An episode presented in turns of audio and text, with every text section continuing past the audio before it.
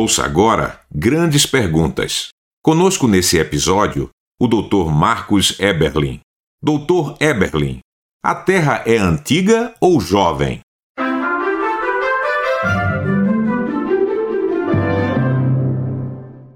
A resposta aqui também é muito clara, cristalina, fundamentada em muitos dados e muitas evidências. A Terra é jovem, o universo é jovem, portanto a Terra é jovem. E a Terra também dá muitas evidências de que ela seria jovem.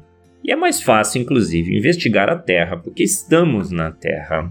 E o que temos verificado na Terra é um conjunto muito grande de evidências que apontam para a sua juventude. Por exemplo, verificamos que os continentes estão se separando na deriva continental, na movimentação das placas tectônicas.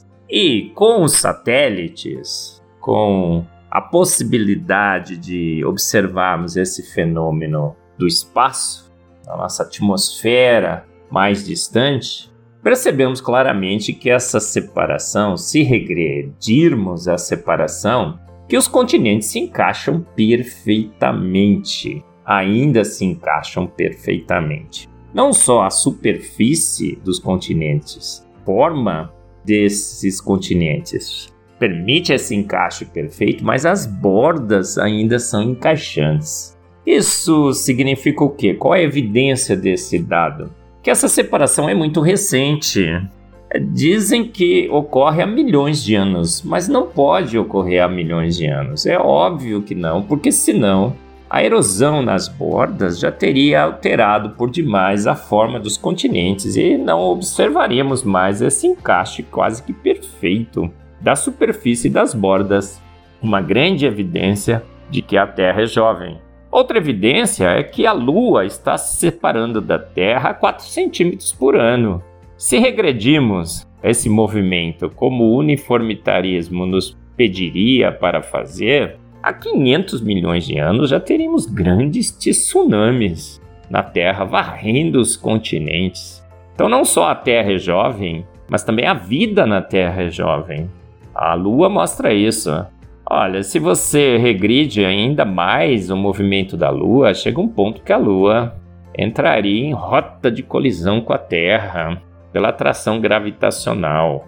Nós temos também evidências claras que a Terra é jovem no sal nos oceanos. Olha só, dizem que esse sal nos oceanos, a mesma quantidade que de sal que chega nos mares carregado pelos rios, dissolvido nos rios, também é eliminado em outros processos de cristalização, evaporação da, da água, junto com toda a maresia, aquele spray que forma, estaria retirando o sal das águas. Portanto, que um equilíbrio perfeito estaria ocorrendo aí há milhões, bilhões de anos. Eu não creio em equilíbrios de milhões e bilhões de anos. É muito pouco provável que o um equilíbrio perfeito quantidade que entra, quantidade que sai, estaria ocorrendo.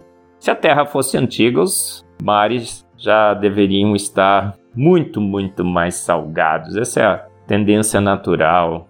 E a quantidade de sal nos oceanos é muito pequena. Os deltas dos rios, o rio Amazonas, por exemplo, os rios carregam sedimentos para o mar e formam deltas. E o delta do rio Amazonas nem sequer passou da metade do Oceano Atlântico. Mais uma grande evidência de que uma grande catástrofe separou esses continentes rapidamente no grande dilúvio e que essa deposição desses sedimentos é muito, muito recente. E então nós temos o vídeo que mostra a separação das placas tectônicas nós temos o sal nos oceanos, ah, o sistema solar em que a Terra participa. Será que ele seria muito antigo? Olha, Júpiter, por exemplo, ele irradia duas vezes mais calor para o universo do que ele recebe do Sol. E a temperatura de Júpiter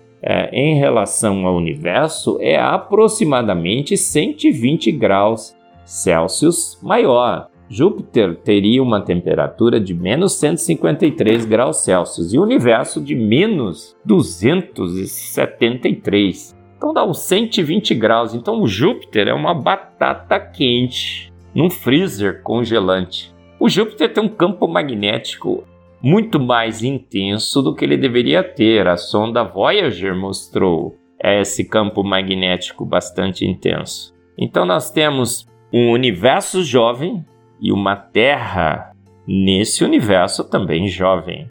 E confirmando mais uma grande verdade da palavra de Deus na cronologia e na genealogia de Gênesis. Sim, um livro técnico, consistente, coerente, sóbrio, que relata que em seis dias o Senhor Deus fez os céus, a terra e o mar e tudo que neles há.